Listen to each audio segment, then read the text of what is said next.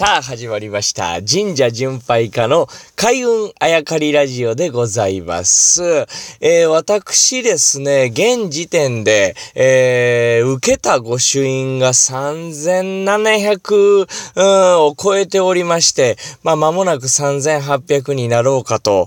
いうところなんですが、あさあ、この御朱印、最近ブーム、ブームと言われていますが、まあ、元は何だったのかと、あまあいろいろ言われていて、最近はまあ研究が進んでですね、えー、ちょっと前まではですね、えー、お寺で、えー、行われていた、まあお経を収めてですね、そのお経を収めましたよという、え証にいただいたものが神社に、え受け継がれたみたいな話もありましたが、いやいやいや、150年ぐらい前まではですね、神社とお寺は一緒だったと、だから神社でもお経を収める行為が行われてたと。で、神社でもそれに対して御朱印を出してたんですよという研究がまあ、あ出たりとかですね。さあ、遡っていけばどんなことが、えー、どんなことが元だったのかといういろいろなお話をされているわけですが、まあ、それはちょっと置いといてですね、えー、主因のあの主というところですね。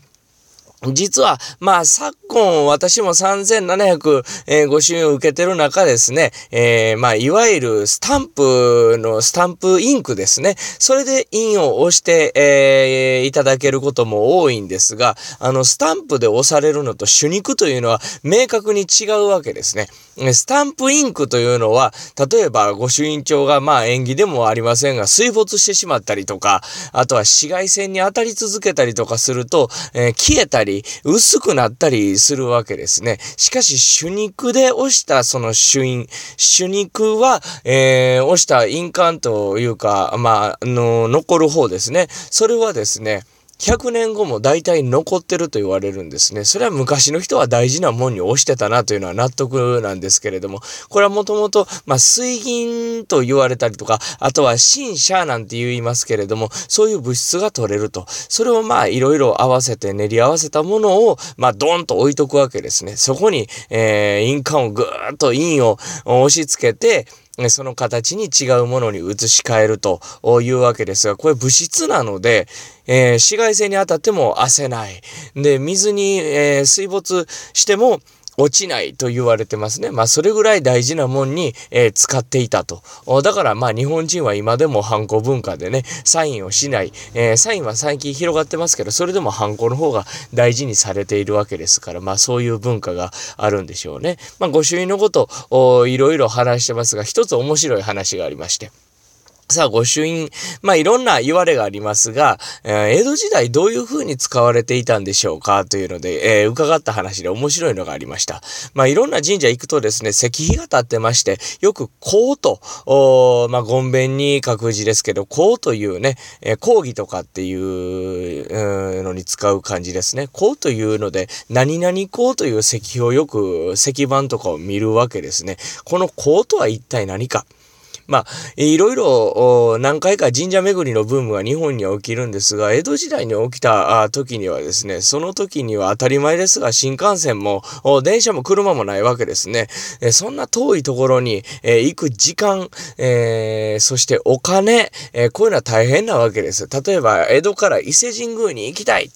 まあ一生に一回は行っときたい。しかしお金も時間もかかるから行けない。で、という時にどうするかというと、こう組むわけですね。例えば、えー、村の人たち全員でお金を少しずつ出し合うと、そうすると一人が行って帰ってくる分ぐらいの旅費、二人が行って帰ってくる分ぐらいの旅費は出るなと。さあ、誰が行くかというと、くじを引くわけですね。で、くじに当たった人が、そのお金を総取り、えー、してですね、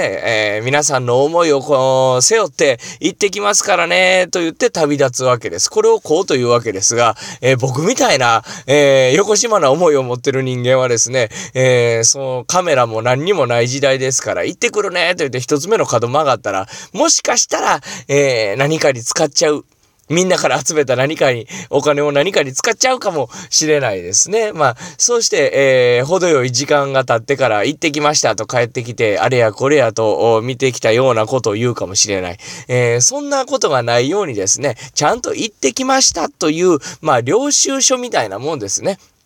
領収書みたいなもんで、えー、伊勢神宮の御朱印を受けて帰ってくると。で、大体みんなこれぐらいで行って帰ってくる時間やな、お金やなというのを待ってるわけですから、ほんまにちゃんと行ったんか、僕らの思いを代表して、えー、神様に伝えてくれたんかというと、伝えましたよと言って旅人が御朱印を見せる。あ、ちゃんと行ってきたんやなと。昔は印鑑、えー、御朱印というのは貴重なもんで、えー、誰もが押せるもんじゃないですから、それを持っているということは確実に行ったんやなということことがわかると。そういった具合に御朱印がある時期では、あ領収書みたく使われていた、えー、意味を持っていたという話を伺ったことがあります。まだまだ御朱印に関してはいろんな話がありますから、機会があれば、えー、この開運あやかりラジオでお伝えしていきたいと思っております。